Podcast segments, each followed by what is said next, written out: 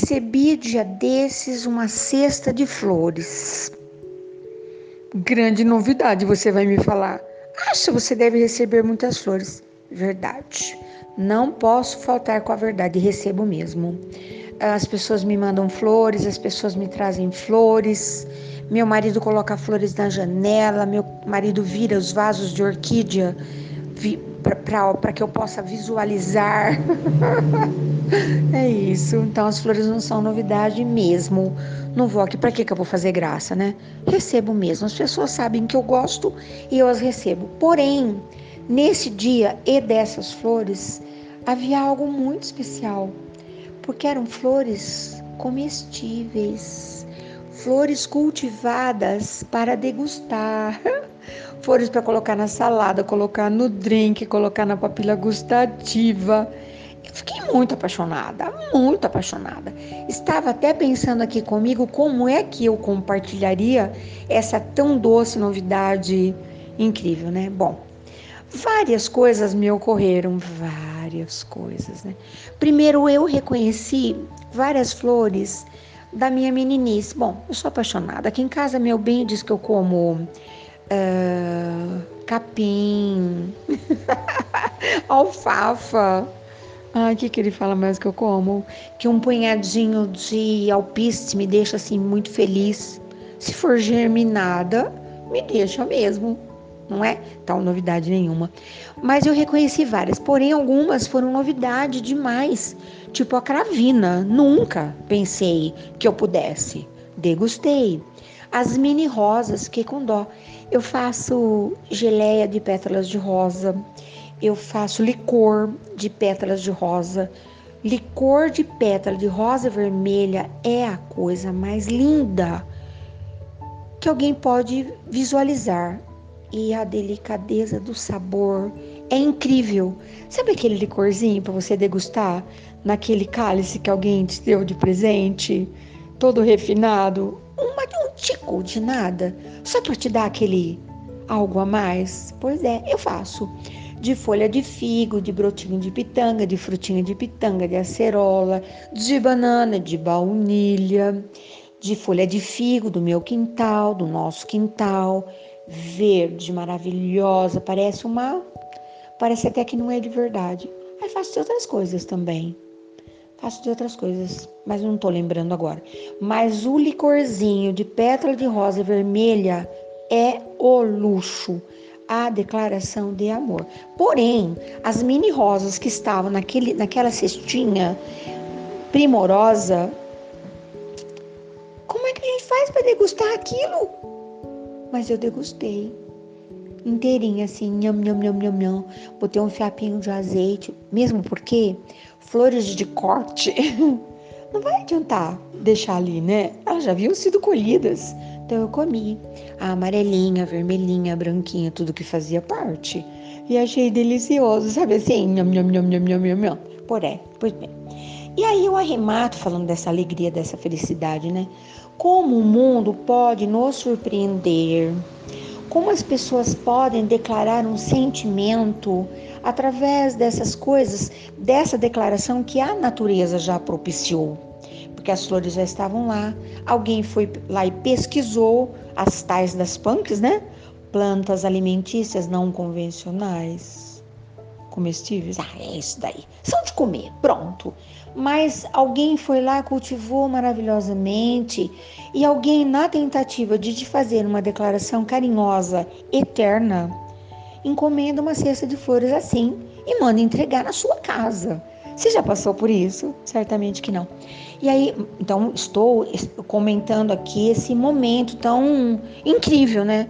Várias pessoas fazem coisas lindas para minha pessoa, né? Uh, muita gente já tentou mandar um monte de coisa linda, livro, bolo, doce, ah, biscoitinho, geleia marroquina. As pessoas compartilham, eu também compartilho. Quando eu faço alguma coisa, eu também compartilho. Então é assim: você semeia, a vida te dá em dobro. É isso, né? É, acho que é isso. A nossa conversa quer dizer isso, né?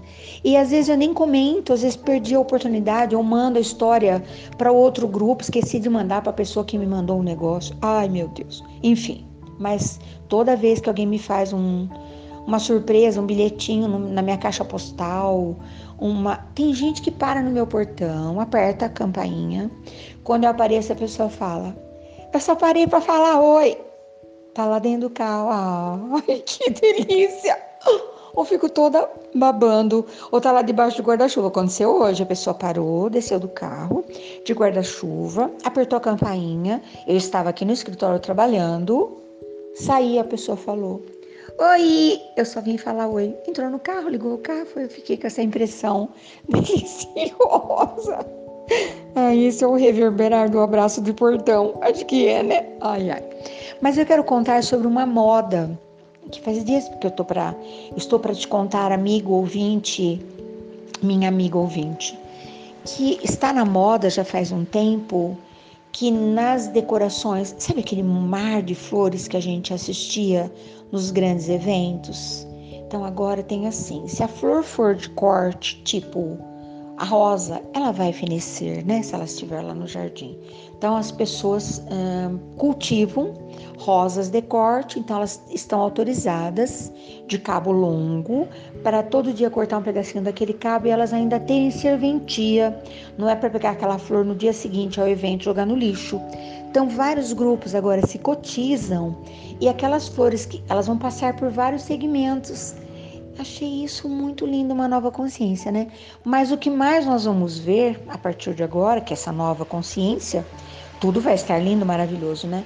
Mas são as orquídeas no vaso, são as flores no vaso, são uh, flores que ainda sobreviverão a várias circunstâncias e uh, lugares, né? E eventos.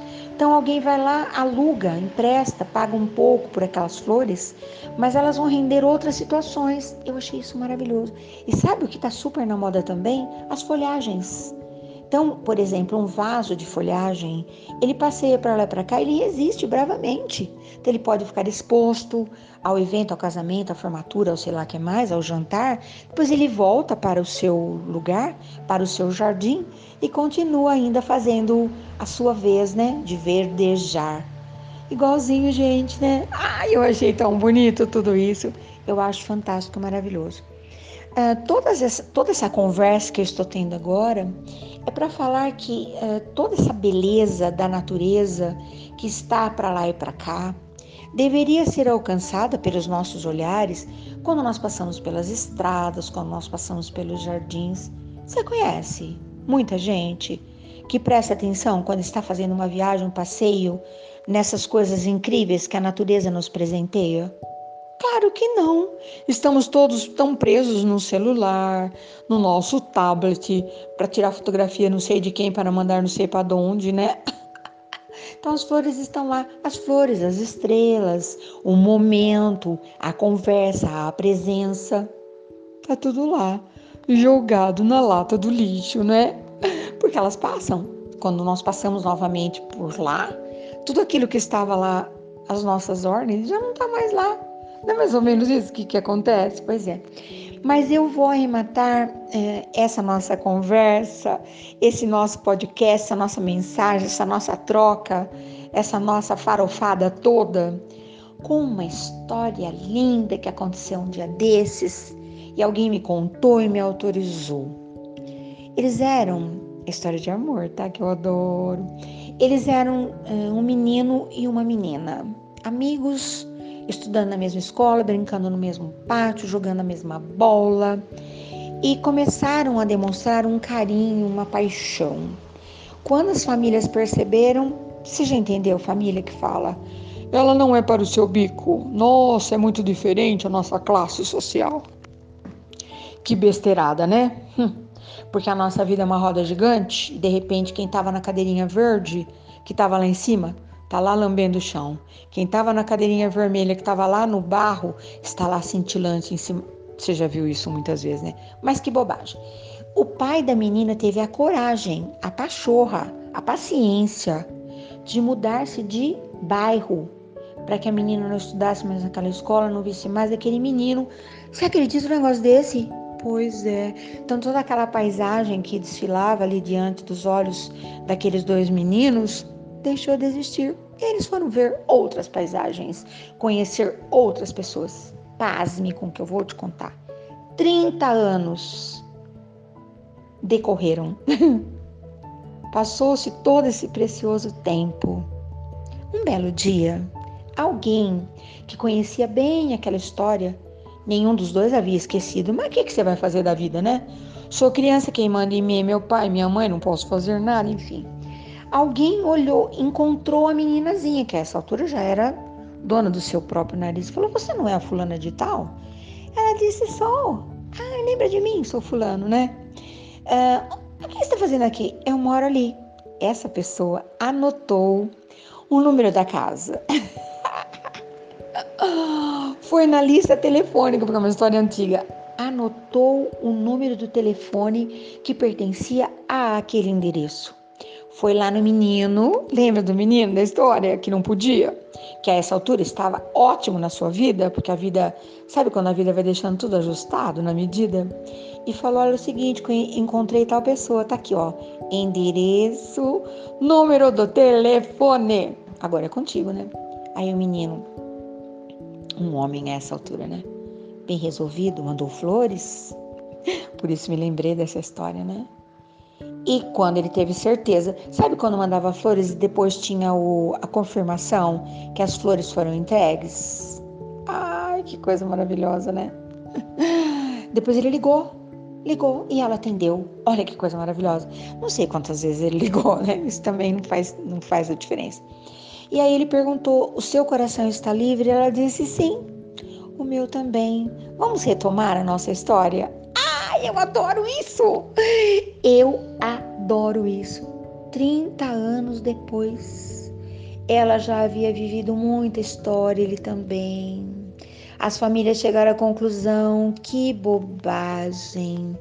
Por que, que eles tentaram interceptar um negócio tão bonito? Mas pode ser também que não era hora, não é assim. Tem aquele negócio da hora certa, que só o tempo que sabe, babá. Não importa e eu tive a alegria, a honra de celebrar esse casamento, de contar publicamente essa história linda, com muito mais coisas, claro, né?